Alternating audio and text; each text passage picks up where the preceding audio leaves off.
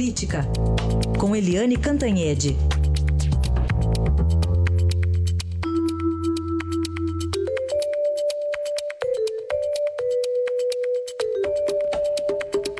Primeiro tema de hoje, mais um questionamento do acordo de delação premiada dos irmãos Joesley e Wesley Batista, né, Eliane? Bom dia. Bom dia, Heisen. Bom dia, ouvintes.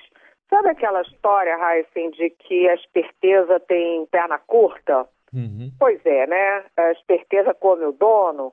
É o que está acontecendo, porque desde o início, quando foi feita aquela delação premiada, super camarada, da Procuradoria-Geral da República com os irmãos Batista, da JBS e da JIS, todo mundo diz, ué, mas é esquisito isso, porque eles fizeram a delação e partiram com tudo para cima do presidente Michel Temer e do presidente do PSDB, o Aécio Neves.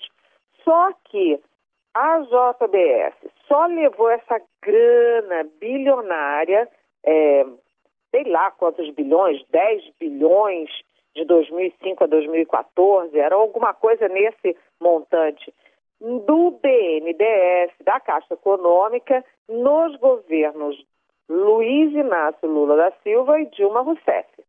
É, e agora, um procurador de Brasília, o Ivan Marx, que está crescendo muito como investigador, ele é da Operação Bullish, que, que investiga o BNDES.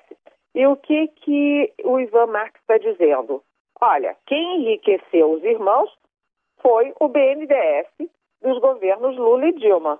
E eles não falaram nada sobre todas as mutretas deles com o BNDES para que o grupo virasse o maior produtor de prote proteína animal do mundo. Então, esse é, procurador está querendo cobrar um bilhão a mais do grupo além dos 10 bilhões e 300 é, que eles estão tendo que pagar no acordo de leniência, né? Porque esse procurador diz o seguinte: olha, eu não tenho, é, não é minha tarefa rever o acordo de delação premiada. Isso é coisa da PGR, mas é minha função, sim, né?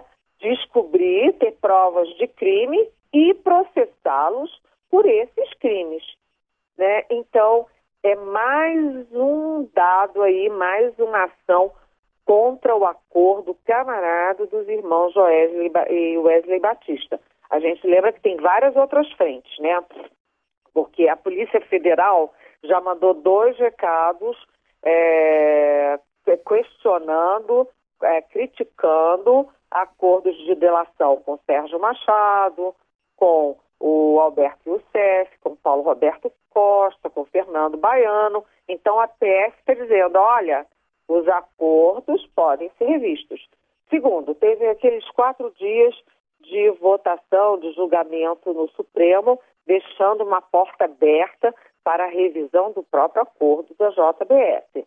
Né? Então, tem várias coisas piscando. Tem também a CVM, a Comissão de Valores Imobiliários, que diz que os irmãos se aproveitaram da delação, do escândalo contra o presidente Temer para ganhar um dinheirão nas bolsas e no mercado de câmbio. Então, todas essas coisas vão criando um ambiente para a revisão do, do acordo. A JBS me mandou uma carta é, rebatendo ponto a ponto essas questões, mas o fato é que há, sim, várias frentes de questionamento a esse acordo. Vamos ver, né? Porque vem aí troca de comando lá na PGR, né? Daqui... Exatamente, é, é exatamente. Aí. Porque esse acordo, camarada, foi fechado na gestão Janot, que se encerra dia 17 de setembro. Dia 18 vem aí a Raquel Dodge com outra é, técnica, com outra, outros princípios de investigação. Então, eles estão morrendo de medo disso, da revisão do acordo. Bom, outro assunto, Helene, a gente tem acompanhado aí, você comenta aqui também, muitas movimentações já para a eleição presidencial de 2018. Parece que o PSTB é um dos alvos aí preferidos, mas quem do PSTB? Pois é, exatamente. Você matou, matou a pau, porque é o seguinte, se você olha a configuração da eleição de 2018, você vai ver que vai ter um candidato, obviamente, à esquerda, né, ou Lula, ou o Fernando Haddad, que é a grande novidade desse processo todo, ou o Ciro Gomes, por exemplo. Você vai ter a Marina Silva e à direita você vai ter o Bolsonaro. Mas tem uma série de partidos que são fortes, mas não têm nomes para lançar, né? E que é, não teriam alternativa se não ficar com o PSDB. Eu vou citar dois exemplos. O DEM. DEM é um partido é, que está crescendo, é um partido em ascensão, e ele não tem nomes próprios para lançar a presidência. Ele teria que optar por um, um desses, vamos dizer, uma dessas peças do tabuleiro. Quem naturalmente ele optaria? Alguém do PSDB, já que é, é um parceiro antigo do PSDB, o DEM, desde a época que era PFL. Lembrando aí que o Marco Maciel do PFL foi vice dos oito anos do Fernando Henrique.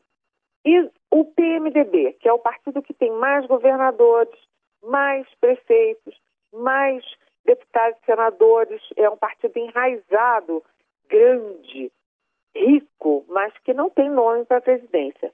Qual é a alternativa dele? Apoiar o Lula, por exemplo? Não dá mais, né? Depois do rompimento Michel Temer de Dilma Rousseff. Então, a opção do PMDB natural seria o PSDB. E o Centrão também. O Centrão vai ficar entre o Bolsonaro e o nome do PSDB. O problema é que o Dória está candidatíssimo e o Alckmin não está abrindo mão para ele, não. Então, o candidato do PSDB, seja quem for, vai ser beneficiado. Mas quem será? Ninguém sabe ainda.